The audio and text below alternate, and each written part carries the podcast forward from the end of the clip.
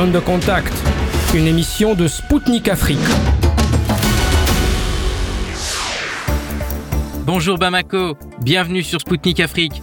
Pour vous accompagner ce soir, Anthony Lefebvre et l'émission Zone de contact. Je salue les auditeurs et les auditrices de Maliba FM qui nous écoutent à Bamako sur le 99.5 FM. Et voici tout de suite le programme de notre émission. Sergei Lavrov qui estime que Washington cherche à étendre le conflit israélo-palestinien au-delà de Gaza, la Russie qui considère comme une menace les déclarations américaines sur son projet gazier dans l'Arctique, et Moscou qui a des doutes sur la résolution adoptée par le Conseil de sécurité de l'ONU. Les forces armées maliennes ont libéré la ville de Kidal des terroristes. Le vice-président de la Commission de la Défense et de la Sécurité du Conseil de transition au Mali a réagi à cette nouvelle et présenté les perspectives qui s'ouvrent à l'armée malienne.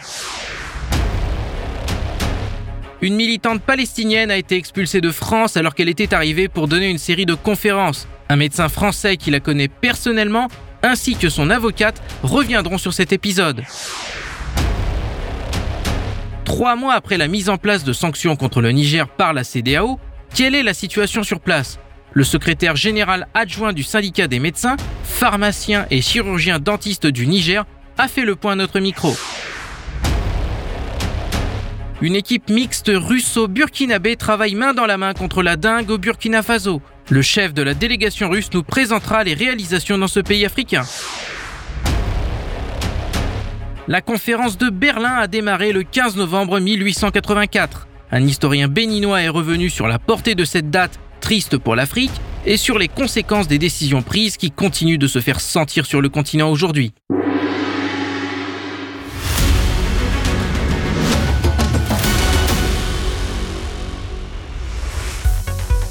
Sergei Lavrov estime que Washington cherche à étendre le conflit israélo-palestinien au-delà de Gaza.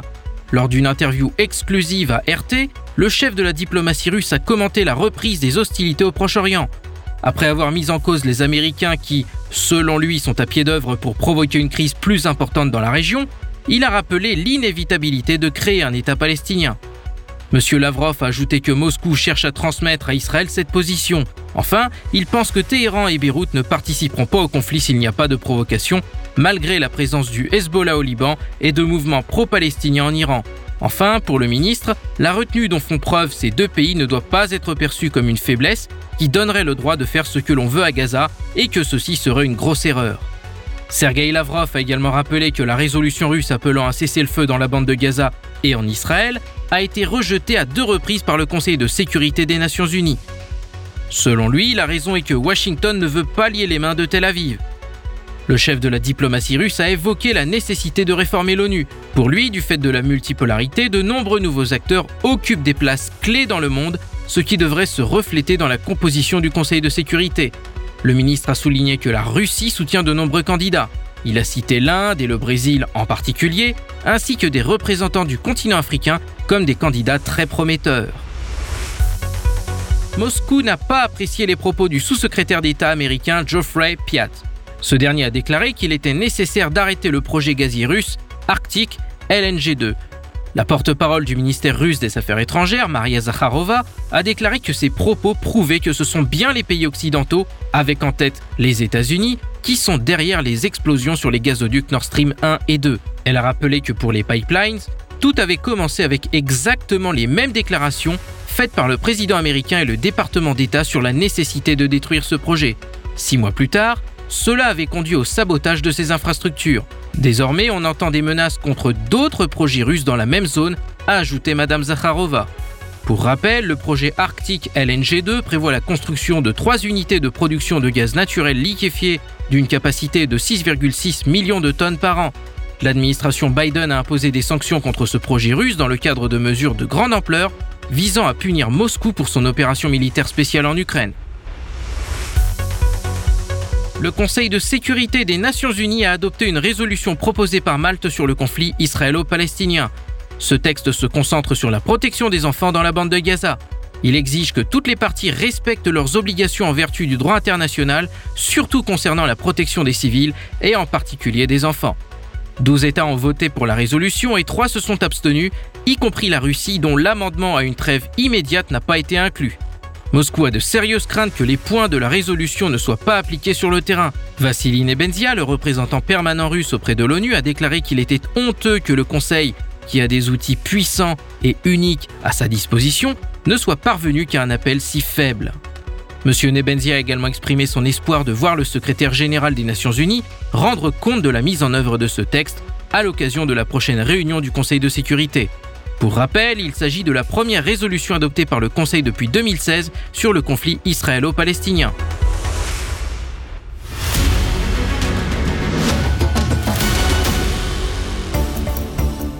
Mesdames, Messieurs, vous êtes bien à l'écoute de Spoutnik Afrique sur les ondes de Maliba FM, 99.5 FM à Bamako.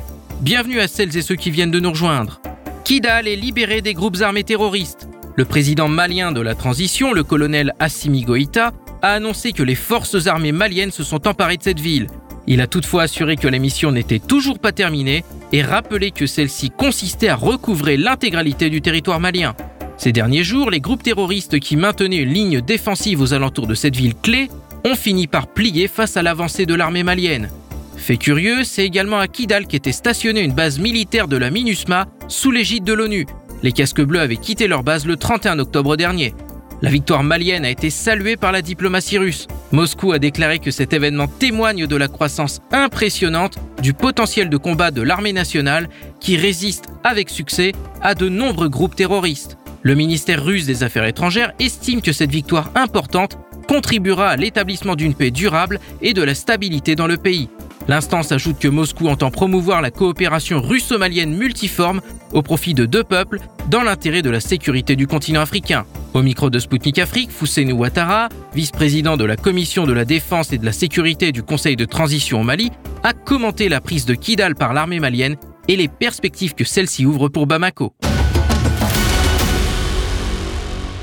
Le président malien de la transition, Assimi Goïta, a annoncé que l'armée malienne s'était emparée de la ville de Kidal. Comment cette nouvelle a été accueillie au Mali? Oh, avec une très grande joie. de façon spontanée même, dans beaucoup de villes, la population est sortie massivement pour fêter. je pense que toute cette semaine, ce serait la fête un peu partout au Mali. La ville de Kidal est connue pour être un bastion des groupes armés terroristes. Quelle perspective, ouvre cette victoire pour l'armée malienne?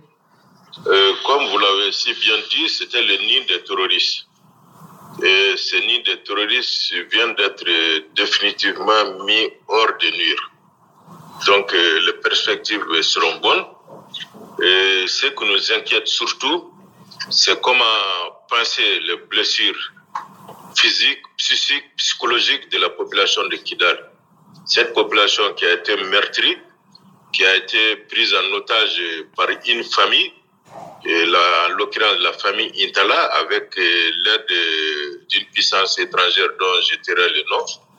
Et donc maintenant, le travail, c'est de penser les blessures de la population. Il y a aussi un fait qui est assez curieux, c'est que le 31 octobre dernier, on avait les soldats de la MINUSMA qui avaient quitté leur base, qui était située justement à Kidal. Est-ce qu'il faut voir un lien entre le récent départ des casques bleus et la reprise de la ville par l'armée malienne? Oui, le, fait c'est surtout du contingent tchadien. Et un des contributeurs euh, de la MINUSMA était dans notre collimateur. Comme vous savez, quelques semaines avant, ils avaient levé leur checkpoint. Et cela avait permis aux terroristes d'entrer à Kidal. Et comme vous le savez, au cas 1, il y avait les BATFA, les bataillons de forces reconstituées. Et donc, euh, ce fut une trahison, un couteau dans le dos, parce que les Tchadiens avaient enlevé les soldats maliens de ces camps pour les amener dans les camps D, où ils étaient basés. Et cela a permis aux terroristes de venir s'emparer des arsenaux du Mali. En l'occurrence, plus de 50 pick-up Kia et d'autres armements. Donc, c'est une trahison. C'est dans ce sens qu'on s'était préparé et on savait que le contingent tchadien était en mission d'une puissance étrangère pour aider les terroristes afin de tout faire pour empêcher l'armée malienne d'entrer à Kidal. Et en conséquence, nous aussi, on avait élaboré notre stratégie qui a bien fonctionné.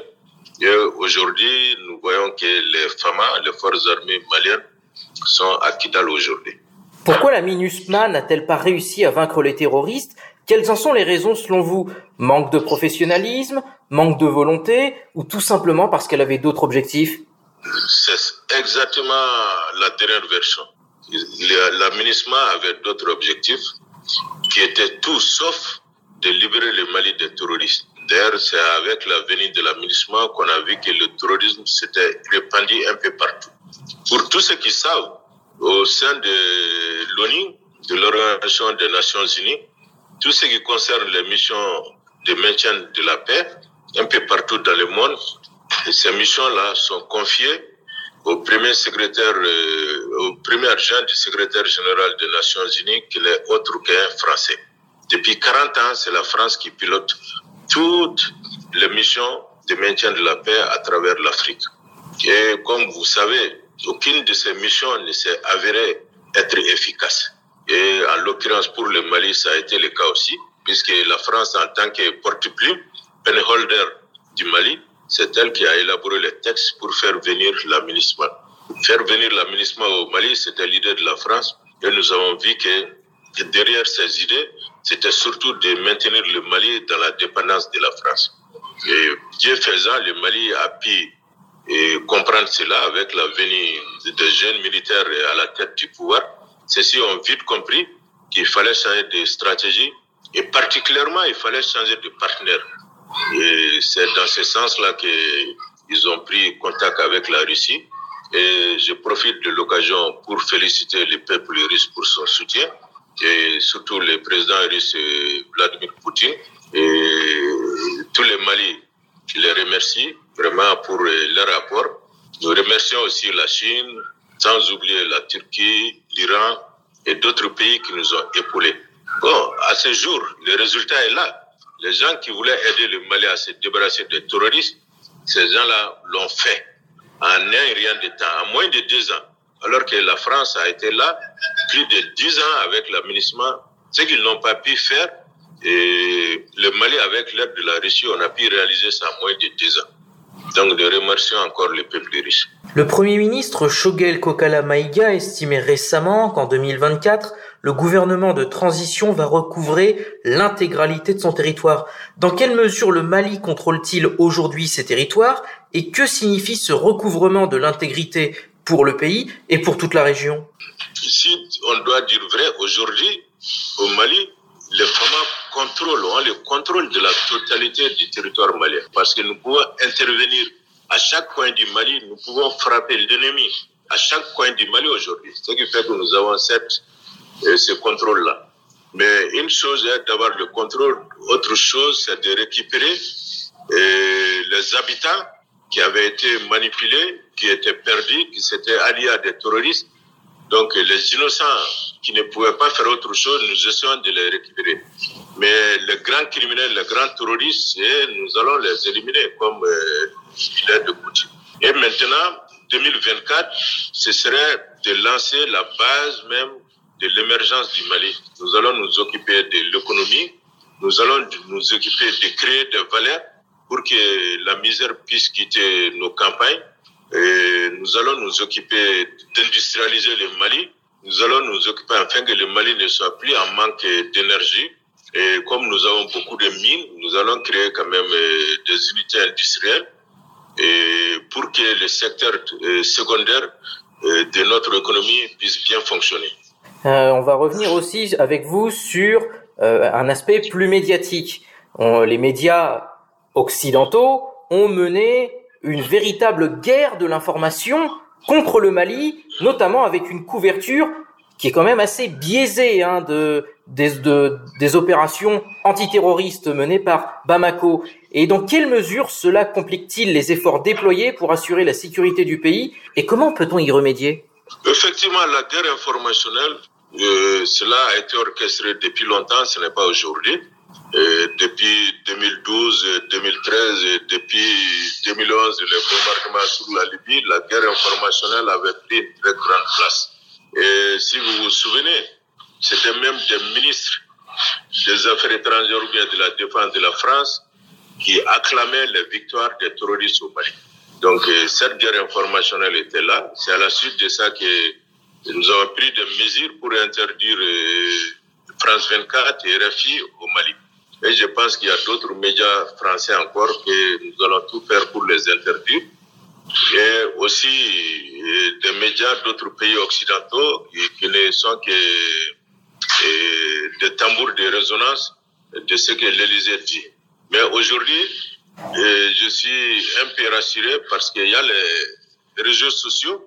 Et sur les réseaux sociaux, les Maliens sont très actifs. Pas les Maliens seulement, les panafricanistes qui sont très actifs, qui sortent chaque fois pour parler.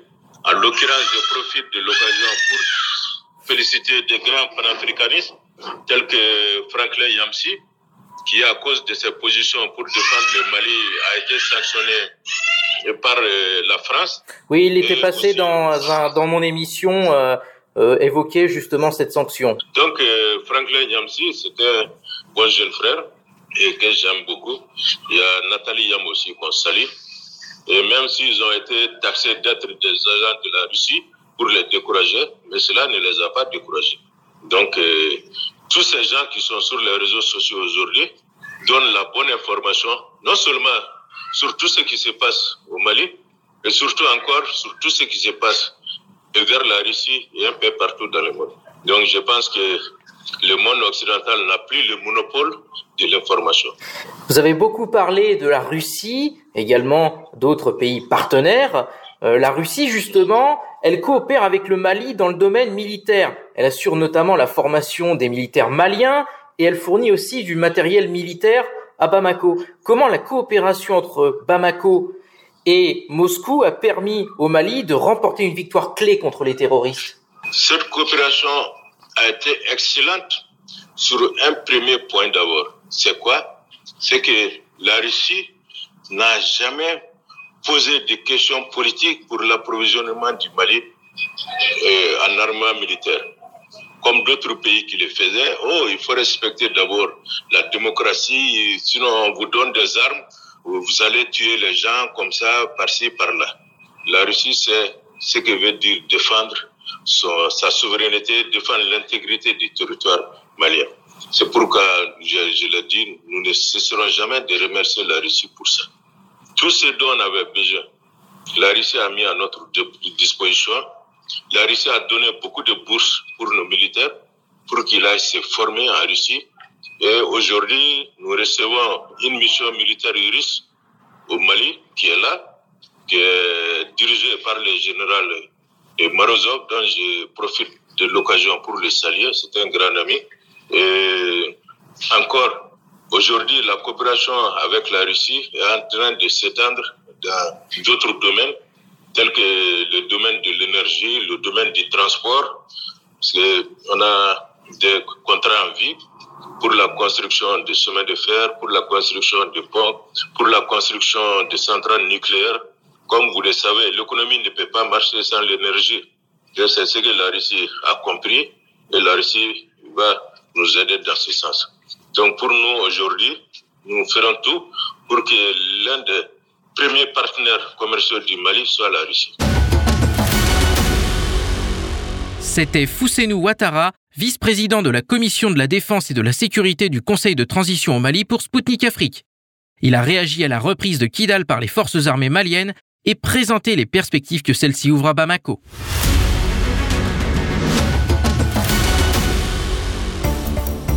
Mesdames, Messieurs, je vous rappelle que vous écoutez Zone de contact sur les ondes de Maliba FM, 99.5 FM à Bamako. Notre émission Zone de contact présentée par Anthony Lefebvre se poursuit. La militante palestinienne Mariam Abou Daka a regagné le Caire sous escorte policière française. Elle était arrivée en octobre dernier dans l'Hexagone pour y donner une série de conférences sur la question de la condition des femmes à Gaza. Interpellée dans les rues de Paris, la militante palestinienne âgée de 72 ans a été placée en centre de rétention administrative au Ménil-Amelot en vue de sa reconduite à la frontière. Pourtant, elle avait obtenu un visa français de 50 jours en août dernier. Les autorités françaises ont justifié leur décision par les risques de troubles à l'ordre public que pourrait créer sa participation à des conférences. Au micro du correspondant de Spoutnik Afrique, Christophe Oberlin, médecin français auteur de plusieurs livres sur le conflit israélo-palestinien, est revenu sur l'expulsion de Mariam Aboudaka qu'il connaît bien. La première question qu'on voudrait aborder avec vous lors de cet entretien d'aujourd'hui, c'est la situation avec euh, Mariam Abou Daka, une militante palestinienne qui est arrivée fin octobre en France et qui euh, a été expulsée, si je me trompe pas, dimanche dernier. Qu'est-ce que vous pensez de cette situation? Alors, je, connais bien euh, Mariam Abou Daka, comme je vais depuis 20 ans régulièrement à Gaza, j'ai eu l'occasion d'avoir des entretiens euh, très longs euh, avec elle. Donc c'est une femme qui est une personnalité extraordinaire, qui est euh, en gros la, le personnage historique du Front populaire de libération de la Palestine à Gaza. Et c'est un petit peu la, elle a 72 ans, c'est un petit peu la maman de, de tous les habitants de, de Gaza. Elle entretient d'excellentes relations avec les, les, la faction politique au, au, pouvoir après son élection en 2006, euh, qui, est le, qui est le Hamas. Et c'est une femme qui m'a raconté très amicalement euh, une partie de sa vie. Euh, elle avait 14 ans lorsqu'elle a commencé à, militer pour la libération de la Palestine et elle a été assez vite en contact directement avec euh, Ahmed Choukeri qui avait fondé le, l'OLP. Euh, elle a constitué, lorsqu'elle était encore à l'école, un groupe de, de, de résistance d'à peu près 25 personnes, m'a-t-elle dit, et euh, elle a commencé euh, la nuit en costume militaire à aller euh, frapper aux portes des maisons pour euh, collecter de, de l'argent euh, pour l'ALP qui était l'armée de libération de la de la Palestine. Et puis elle a été démasquée, si j'ose dire. C'était avant 1967 et elle a été emprisonnée deux fois et la deuxième fois elle a été emprisonnée pour une durée de 18 mois. Elle est donc sortie euh, elle était emprisonnée à Essaouira, qui était la prison de Gaza, et euh, quand elle est sortie, euh, elle a été déportée en Jordanie, elle a été jetée en, en, Jordanie. À partir de là, elle a été prise en charge par le FPLP. Elle a, elle a fait la, elle a suivi tout le, le retrait des, du FPLP de, de, de, Jordanie. Et puis elle est partie sous une fausse identité euh, au Liban. Euh, elle s'est retrouvée donc toute jeune, 18 ans, euh, dans le sud du Liban, euh, à Saïda, et les, les, responsables du FPLP avec qui elle était en contact permanent, notamment Georges Abache ou Wadi Haddad, lui ont dit eh bien, écoute, tu vas euh, on va faire de toi, tu es une intellectuelle, le mouvement aura besoin dans le futur d'intellectuels. Et le premier travail qu'ils lui ont donné, eh bien, c'est euh, de lire des livres, la traduction arabe d'un certain nombre de livres euh, qui venaient de, de l'Union soviétique euh, et d'en faire la, le résumé et, de faire des formations. Et Mariam Aboudaka, qui est quelqu'un de très modeste et assez drôle aussi, me raconte l'anecdote. Un jour, Georges Chapache lui dit Qu'est-ce que tu as lu cette semaine? Et Mariam lui répond Lénine. Et Georges Sabache lui dit euh, qu'est-ce que tu en as retenu? Et à ce moment-là, il y a eu un long, long silence parce qu'elle était très très ignorante à cette époque et elle a répondu simplement euh, c'était un type bien. Et Georges Abache a éclaté de rire euh, en l'entendant. Alors elle a beaucoup lu. Euh, elle m'a dit qu'elle avait été très impressionnée par euh, le livre qui s'appelle La mer de Maxime Gorky, qui est effectivement un, un document très très poignant et, et dont on sent la, la, la véracité. Elle s'est identifiée d'une certaine façon euh, à cette mère. Alors ensuite, je, je, passe sur les autres épisodes de sa vie. Ça a été une vraie combattante et elle s'est euh, battue au Liban. Elle était à la tête d'un groupe euh, de, de, militaires, de, de, soldats qui étaient des, tous des hommes d'ailleurs et elle raconte des anecdotes assez intéressantes, euh, car ce n'était pas facile, évidemment, pour une femme euh, de s'imposer à la tête d'un groupe militaire euh, masculin, mais elle raconte des anecdotes où on, on voit qu'elle a bénéficié très vite d'une très grande autorité. Elle a aussi fait des missions très dangereuses, elle a été blessée, elle a fait des missions très dangereuses au Liban il y avait pendant la, guerre, l'invasion syrienne, euh, elle, a, passé des armes dans des conditions très difficiles. Et, puis ensuite, euh, voilà, elle a séjourné en, Libye, elle a rencontré euh, Kadhafi, elle a passé beaucoup de temps en Syrie. Et puis finalement, elle est rentrée en 1994 ou 95 à Gaza. Son père était mort, sa mère se sont pas reconnus. Enfin, elle a des mots assez poignants sur la, bah, le retour après si grande absence. Et puis depuis, elle se consacre c'est une femme, elle a fait beaucoup de, de, travail dans le domaine de la promotion de la femme. Elle se consacre, euh, elle a une association euh, où elle s'occupe essentiellement des femmes prisonnières, c'est-à-dire des femmes palestiniennes euh, qui ont été incarcérées dans les prisons israéliennes et qui reviennent au pays euh, à la suite de la fin de leur peine ou à la suite de libération dans le cadre d'échanges de prisonniers, comme ça a été le cas en, en 2011 avec l'échange contre le soldat euh, Chalit. Donc c'est une femme qui a une aura, un, charisme, euh, qui est en même temps euh, indestructible. Et je dois dire que quand j'ai appris qu'elle risquait d'être euh, renvoyée et surtout déportée euh, en Israël, euh, j'ai été, mais évidemment comme tout le monde, extrêmement choqué. Imaginez cette femme qui a passé 18 mois en prison en Israël il y a des dizaines et des dizaines d'années et que la France aurait remis dans les prisons euh, israéliennes. Véritablement, euh, la honte euh, et, la lâcheté sont vraiment les, les, deux sentiments qui nous animent pour cette expulsion. Et ça, vous pouvez le vérifier auprès de l'avocate, qui a été faite dans des conditions dépassant tout à fait le, le cadre légal. Et euh, ça veut dire que le cadre légal euh, n'a pas été respecté par les autorités françaises? Alors d'abord, il y a le fait qu'elle a demandé euh, d'avoir un, visa pour venir en France, ce visa qui lui a été accordé. Alors pourquoi, après avoir accordé un visa sur quelqu'un dont on, en tout cas les services de renseignement connaissaient absolument toute l'existence de A à Z, pourquoi euh, ensuite euh, émettre euh, un, un mandat d'expulsion? Et en parlant plus généralement de, de cette crise euh, qui se déroule, de ce conflit qui se déroule actuellement dans la zone de Gaza, qu'est-ce que vous pensez de la politique euh, française euh, et de la position de la France dans ce conflit? Comment pouvez-vous évaluer les, les, initiatives et les actions de Paris? N'y voyez-vous pas peut-être une position de deux poids, deux mesures? Alors, ce que ce que je vois et qui est le plus choquant, c'est que je n'ai pas, à ma connaissance, entendu une seule déclaration française faisant euh, référence au droit international. On ne parle que de droit international humanitaire, entre guillemets, sous-entendu euh, permettre aux gens de vivre, euh, permettre aux, civils de recevoir de l'électricité, de l'eau et que sais-je. En réalité, le droit international a été saisi depuis très longtemps euh, par le Hamas, depuis 2009. Euh, Plus toute une série de plaintes sont parvenues à la Cour pénale internationale ont été euh, enregistrées, notamment sur la guerre de 2014, sur les marches du retour, sur le siège de Gaza, sur l'annexion de la Cisjordanie ou en tout cas de Jérusalem. Et je suis surpris et je dirais choqué que la France, qui est membre euh, État partie de la Cour pénale internationale, dans sa déclaration n'en fasse absolument pas allusion.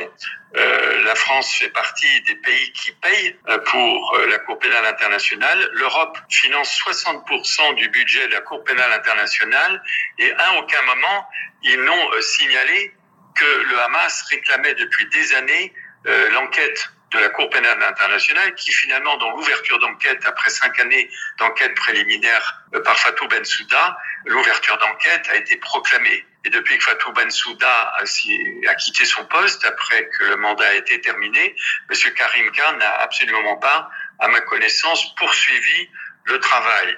Il n'y a qu'une seule issue dans cette affaire, c'est le recours à l'application du droit international et dans la bataille qui existe actuellement, eh bien, il y a deux parties, deux côtés. D'un côté, celui qui reconnaît et demande l'application du droit international, euh, la, les, les, enquêtes sur tous les crimes de guerre commis par toutes les parties, et le Hamas, depuis des années, est parfaitement d'accord eh bien pour aller s'expliquer à la Cour pénale internationale sur les crimes de guerre qui ont pu être commis de sa part. En dehors du droit international, il, n'y a pas euh, d'issue. et une diplomatie qui d'ailleurs est très varie énormément avec un jour lorsqu'il va en en, Algérie, M. Macron qui dit que le colonialisme est un crime contre l'humanité.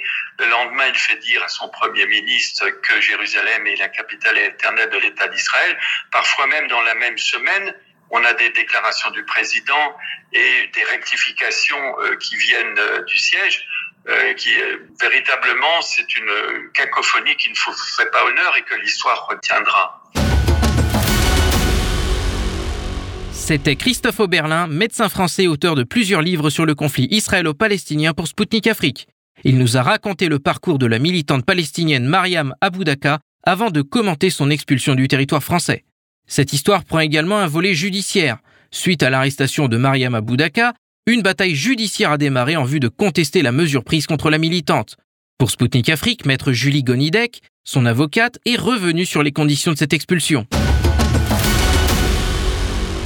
Pourriez-vous euh, expliquer euh, à nos auditeurs euh, quel est le cadre légal de la situation avec l'expulsion d'une militante palestinienne, Mariam Aboudaka, de la France? Oui, alors ce que ce que vous pointez effectivement, c'est une grande difficulté de ce dossier. Hein. c'est extrêmement paradoxal que le consulat général de France à Jérusalem lui ait euh, octroyé un visa donc le 7 août dernier, visa qui lui a été donné pour venir faire une série de conférences en France sur les 30 ans d'accord de l'accord d'Oslo et de manière plus générale sur la question palestinienne. Donc le, consulat de France était parfaitement au courant de qui était Madame euh, Maria Aboudaka, des raisons pour lesquelles elle venait en France et de son engagement politique. Et en fait, c'est euh, à la suite de, bah, l'offensive du 7 octobre et d'un certain nombre de problématiques qui se sont posées lors de ces conférences, notamment en fait en réalité des lettres ouvertes de sénateurs euh, les républicains, qu'un arrêté d'expulsion euh, a été pris à son encontre. L'arrêté d'expulsion, c'est la mesure en droit des étrangers en France la plus répressive qui puisse viser des personnes sur le territoire, parce que c'est la seule décision administrative qui peut viser des personnes en situation régulière, c'est-à-dire en situation légale sur le territoire français. Et euh, cette décision-là, elle doit être justifiée par une menace à l'ordre public que euh, le, ministre doit, euh, doit caractériser. En l'occurrence, ce qui s'est passé, et c'est d'ailleurs très paradoxal, c'est qu'effectivement, l'appartenance de Mariam Aboudaka au FPLP est devenue une question de, enfin, considérée comme une menace à l'ordre public et a justifié l'intervention d'un arrêté d'expulsion euh, le 14 euh, octobre 2023. La raison pour laquelle c'est possible, c'est qu'en réalité, le juge lorsqu'il statue sur la légalité euh, de cette décision, il statue au jour où il rend son ordonnance. C'est-à-dire qu'il va pas tenir compte des conditions de l'arrivée en France de la personne, du fait que le consulat de France lui a donné ou pas un visa, mais il va devoir déterminer lui-même si les éléments mis en avant par le ministère sont fondés ou non.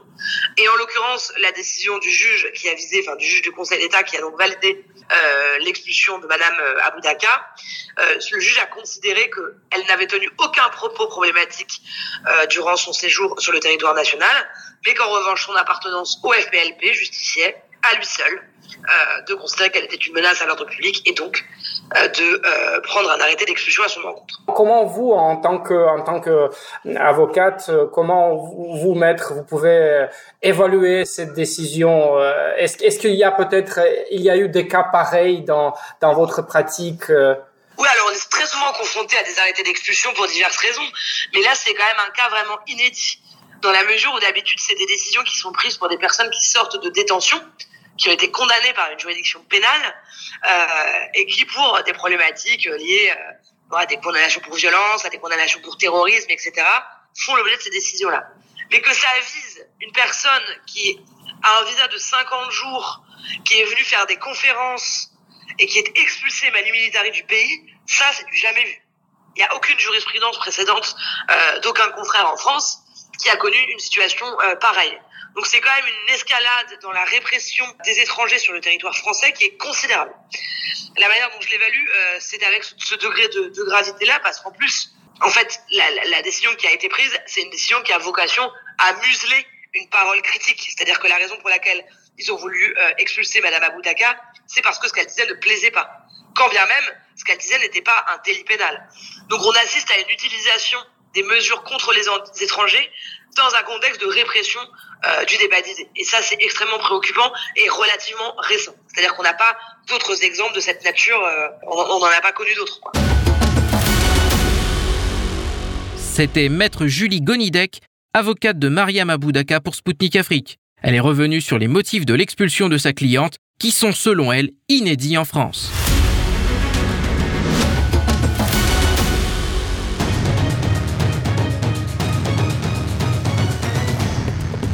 Suivez Spoutnik Afrique sur Maliba FM. Du lundi au vendredi à 19h, Spoutnik décryptera l'actualité africaine et internationale dans ses émissions Zone de contact et Afrique en marche. Politique, économie, défense, diplomatie. Des spécialistes de renom vous donneront une vision alternative à celle proposée par les médias mainstream. Du lundi au vendredi à 19h sur Maliba FM.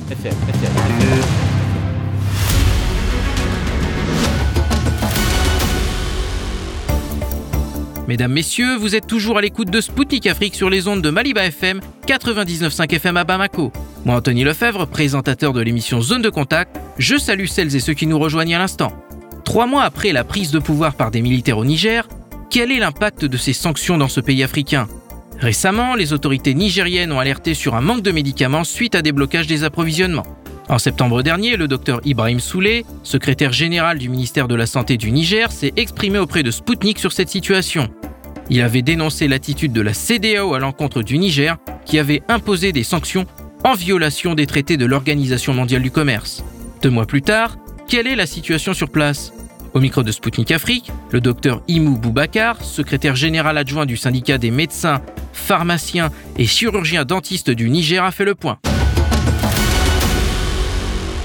Quels sont les effets des sanctions contre le Niger que vous avez ressentis au niveau de votre syndicat dans le domaine médical juste après leur imposition? L'effet que nous avons senti au niveau du syndicat, en premier lieu, c'est d'abord la, fermeture des, frontières qui a sûrement un effet sur l'approvisionnement en produits pharmaceutiques qui le, pays et le, peuple en ont souffert dans les premières heures, voire les premières semaines de, sanctions.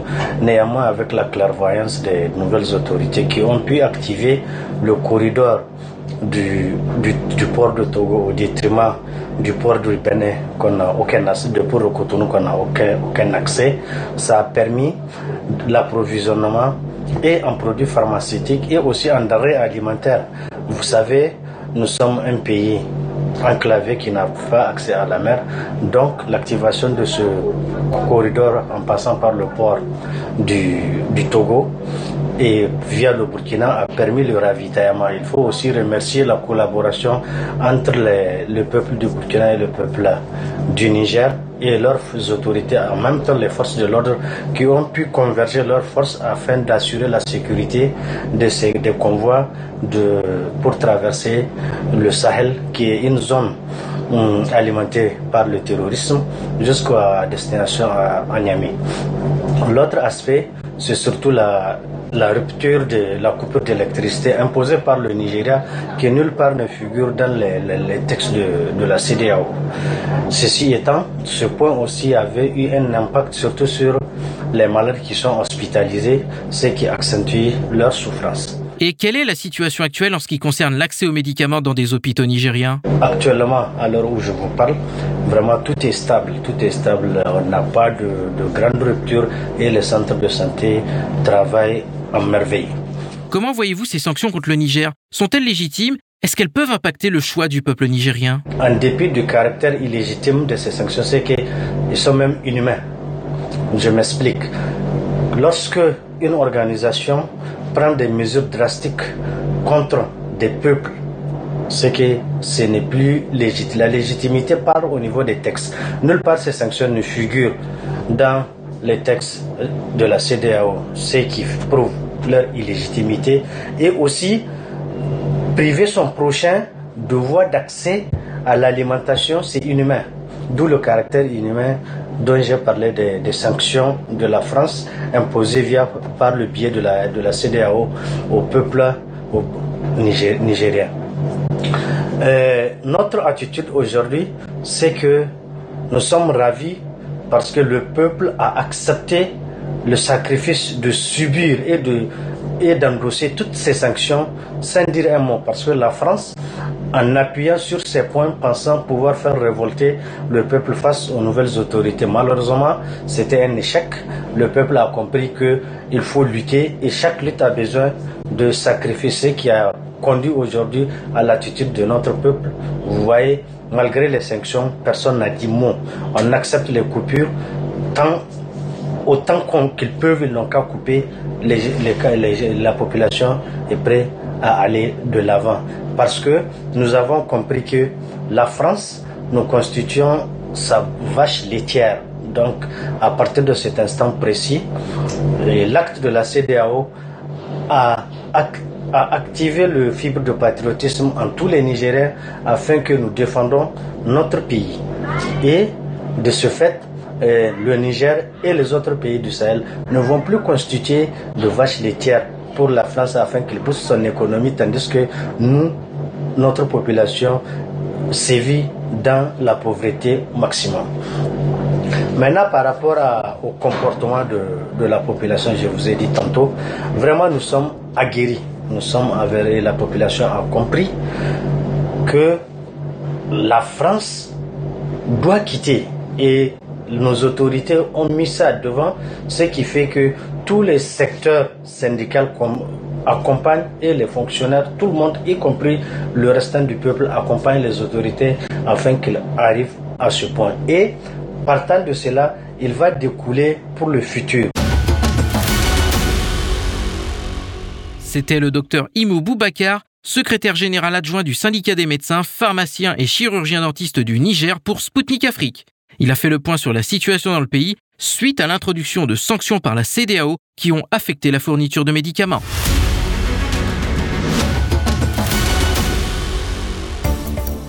Chers auditeurs et auditrices de Maliba FM, je vous confirme que vous êtes bien à l'écoute de Spoutnik Afrique depuis Bamako sur le 99.5 FM. Bienvenue si vous venez de nous rejoindre. Une délégation de médecins russes est actuellement au Burkina Faso. Elle a visité le laboratoire national de référence des fièvres hémorragiques virales pour apporter son expertise. Des kits de réactifs ont été mis à disposition par la partie russe au laboratoire afin de lutter contre la dengue, a annoncé dans un communiqué le ministre burkinabé de la Santé et de l'Hygiène publique, Robert Kargougou. Dans la ville de Bobo Dioulasso, dans l'un des principaux foyers de l'épidémie, les spécialistes russes et burkinabés ont travaillé ensemble.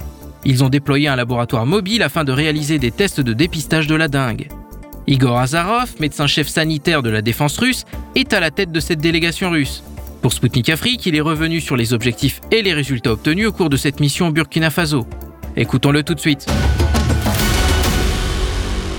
Pourquoi Moscou a décidé d'aider Ouagadougou?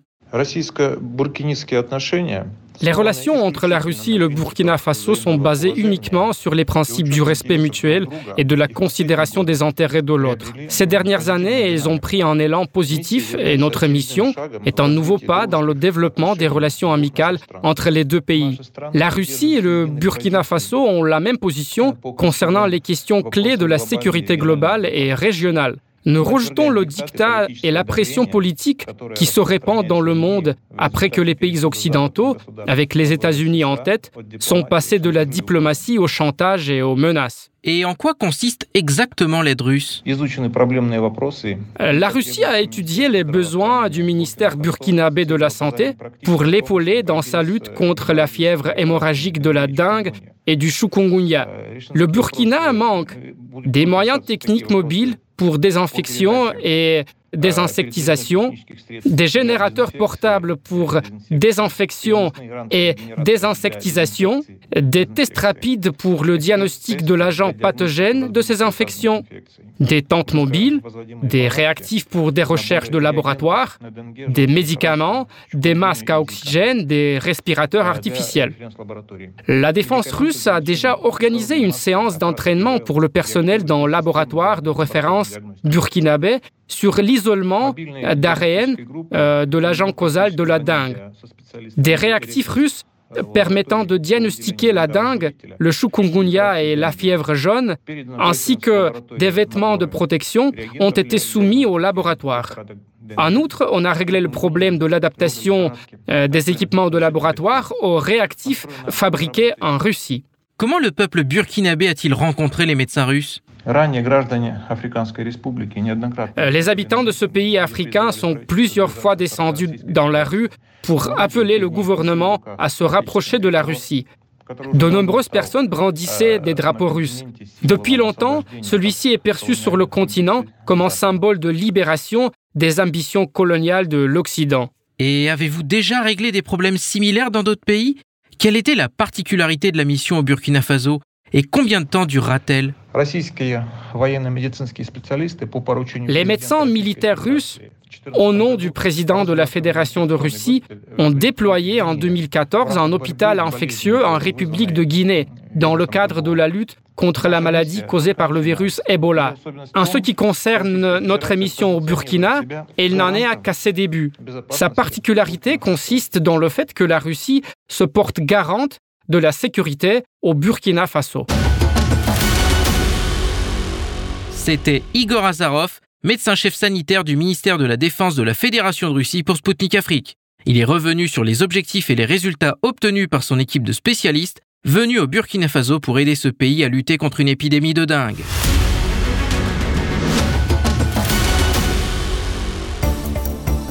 Chers auditeurs et auditrices de Maliba FM, vous êtes bien à l'écoute de Spoutnik Afrique depuis Bamako sur le 99.5 FM. Ici l'émission Zone de contact présentée par Anthony Lefebvre. Je vous salue si vous venez de nous rejoindre.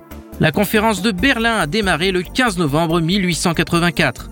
Les grandes puissances européennes se sont réunies dans la capitale allemande pour sceller le partage de l'Afrique. La conférence a notamment reconnu la légalité des conquêtes coloniales et a mis en place des règles pour régir l'occupation de ces territoires face à l'appétit des différentes puissances européennes. Tout cela sans se soucier de la vie des populations locales. Encore aujourd'hui, le continent africain paye les conséquences des décisions prises à l'occasion de cette conférence car les frontières tracées qui ont été établies sont encore la cause de conflits actuels sur le continent africain. À l'occasion de cette date à marquer d'une pierre noire, je me suis entretenu avec le docteur Ebenezer Koré Sédégan, historien béninois, spécialiste d'histoire politique et de relations internationales, enseignant-chercheur à l'université d'Abomey-Calavi, UAC. Le 15 novembre est une date triste pour l'Afrique, puisque c'est en effet ce jour-là, en 1884, qu'a débuté la conférence de Berlin au cours de laquelle les États européens ont discuté du partage de l'Afrique. Est-ce que vous pouvez rappeler à nos auditeurs quels pays y ont participé et pourquoi ils se sont sentis autorisés à partager le continent africain? Ça fait exactement 132 ans que sous la convocation du chancelier allemand autophone euh, Bismarck, les puissances européennes, notamment l'Allemagne, bien sûr, qui est le pays, qui était le pays hôte, le Portugal, l'Espagne, la France, la Suède, euh, etc., et se sont rendus là-bas, à Berlin, pour discuter donc euh, des, des problèmes auxquels ils étaient confrontés sur le terrain africain.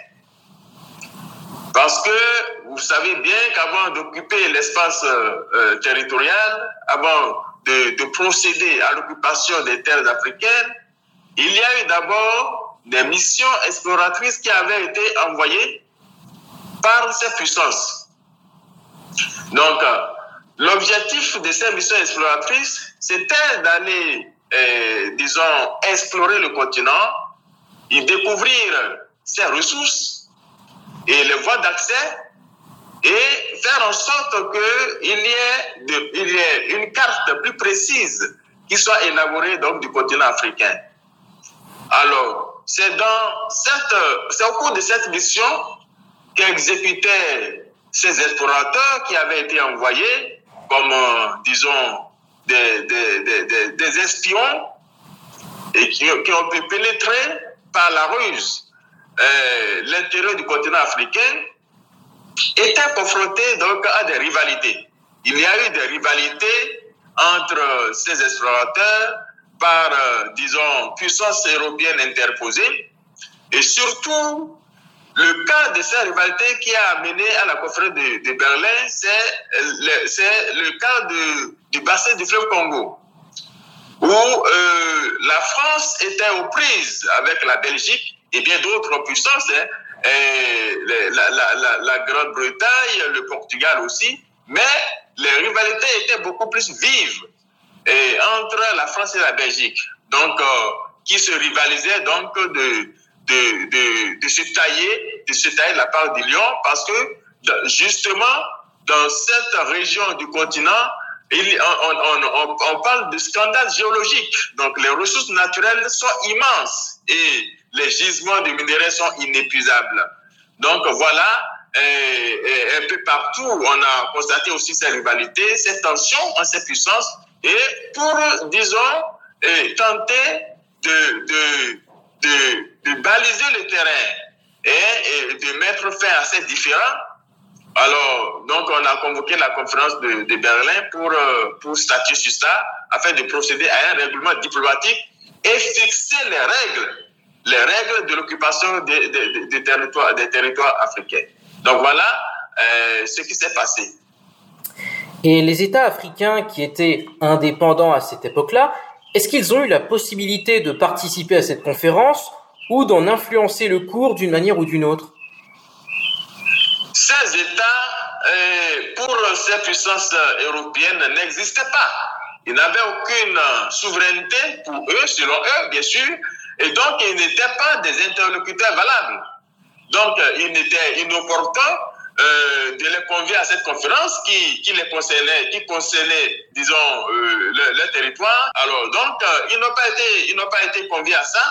Et puis, à l'époque, ils ne pouvaient pas aussi influencer le cours des choses, puisque est-ce qu'ils étaient informés? Ils n'étaient pas informés de tout ce qui se passait, puisque les, les comment dirais-je, les explorateurs qui étaient venus agissaient comme des espions.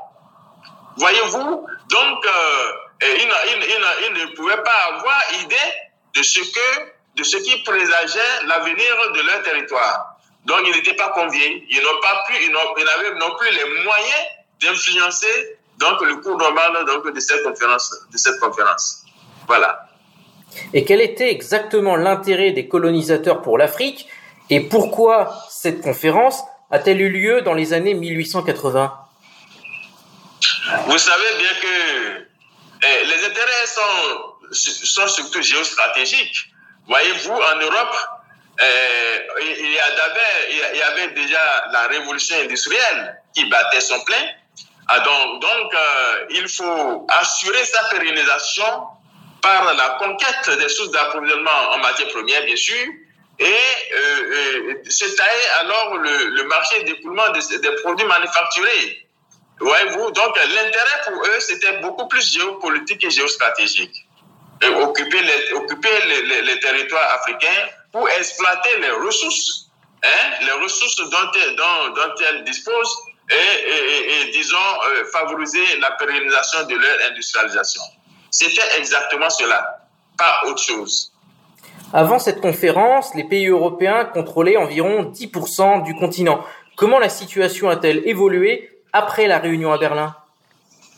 Après la réunion de Berlin, il faut, il faut faire remarquer que, euh, puisqu'ils se sont entendus sur les règles hein, qui, allaient, qui allaient leur permettre de se tailler euh, des territoires en Afrique, de se partager le continent, alors euh, ils ont pris d'assaut le continent. Cette fois-ci, c'est des guerres de conquête qu'ils ont livrées aux, aux, souverains africains qui, euh, surpris de leur comportement, euh, avaient opposé une résistance farouche, voyez-vous. Et, donc, euh, les Africains n'avaient pas accepté qu'ils occupent le territoire et ils se sont battus, mais malheureusement, leur force militaire n'était pas assez, disons, importante pour, pour venir à bout donc, des, agresseurs. Donc voilà, ils ont échoué. La seule résistance sur le sol africain qui, qui, est connue, c'est la résistance de Ménélique II en Éthiopie, qui a fait baver, qui a fait baisser les Chines aux troupes italiennes à Adwa en 1896. Donc, euh, c'était la seule résistance qui, qui, qui a pu, euh, qui est connue, euh, qui a pu réussir et tenir en échec la puissance italienne. Vous venez d'évoquer les, les réactions des Africains suite à cette intensification de la colonisation sur le continent africain. Et est-ce qu'il existe des statistiques sur les pertes humaines parmi ceux qui se sont battus pour leur liberté? Les armées de ces royaumes qui s'étaient opposés euh, aux puissances euh, coloniales, coloniales euh, étaient décimées, voyez-vous, parce que mal équipés, mal organisés, mal entraînés, et ils ont été la proie facile à, ces, agresseurs qui ont pu venir à bout, à bout d'elles. Alors, donc, à l'heure actuelle, on ne peut pas, disons, estimer à combien, à combien il y a eu de pertes en vie humaines, mais il faut reconnaître qu'il y a eu des morts massives. Dans le cadre de la résistance de Bianzin, par exemple, plus de 3000 hommes ont été, ont, été, ont, été, ont été rasés, ont été tués, voyez-vous, ont été tués, et puis euh, l'armée dirigée, l'armée française, le corps expéditionnaire français dirigé par le général Dord à l'époque, euh, a pu mettre disons, euh, le roi euh, a pu le tenir au, respect et euh, le ciel, la capitale du royaume a été prise. Un certain nombre de conflits contemporains en Afrique trouvent leur origine dans les décisions de cette conférence de Berlin relative à la division des sphères d'influence, au tracé des frontières entre les colonies. Quelles contradictions particulièrement dangereuses ont été posées à cette époque? Il faut, il faut le reconnaître. Euh, il, y a, il y a certaines frontières qui ont été mal tracées.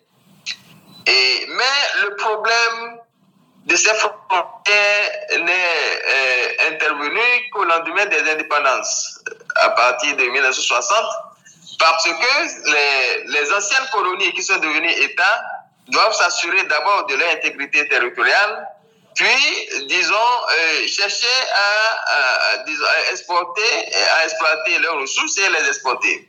C'est dans ce cadre que entre États, entre États et pays africains, il y a eu des différends du, fait de, de, de euh, arbitraires de, ces frontières et de, mauvais règlements donc de ces des accords de, de portant fixation de ces frontières entre puissances coloniales.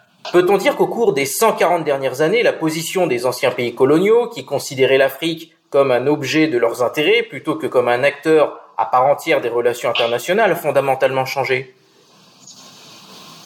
Je peux dire que ça n'a pas fondamentalement changé parce que les intérêts géostratégiques sont, sont, sont toujours là.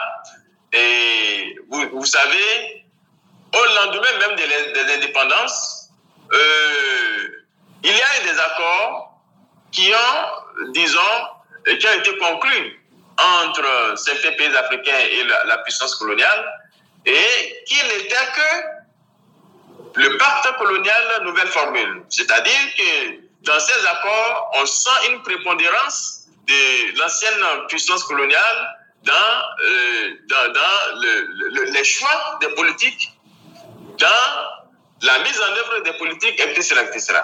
Alors, donc, on ne peut pas dire que, eh, malgré l'indépendance, la puissance coloniale a, a laissé, eh, disons, a reconnu la souveraineté donc, de ces, de ces États-là.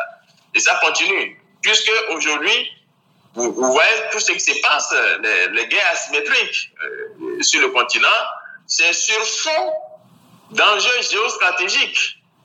Parce que l'Afrique est perçue comme cette belle femme que tous les prétendants voudraient avoir sous leur toit.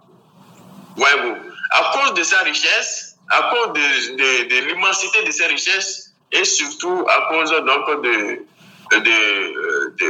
de, sa vulnérabilité. sa vulnérabilité parce que l'Afrique manque suffisamment de moyens pour s'assurer de sa puissance dans le monde. C'était le docteur Ebenezer Coré Sédégan, historien béninois, spécialiste d'histoire politique et de relations internationales, enseignant-chercheur à l'université d'Abomey-Calavi UAC pour Sputnik Afrique. Il est revenu sur la conférence de Berlin de 1884 et sur ses conséquences qui continuent de se faire sentir en Afrique aujourd'hui à l'occasion de l'anniversaire de ce funeste événement. Chers auditeurs et auditrices de Maliba FM, Spoutnik Afrique, c'est tout pour aujourd'hui. Nous rendons dès à présent l'antenne à Maliba FM. Moi, Anthony Lefebvre, je vous donne rendez-vous très vite pour un nouveau numéro de mon émission. D'ici là, portez-vous bien et à bientôt. Zone de contact, une émission de Spoutnik Afrique.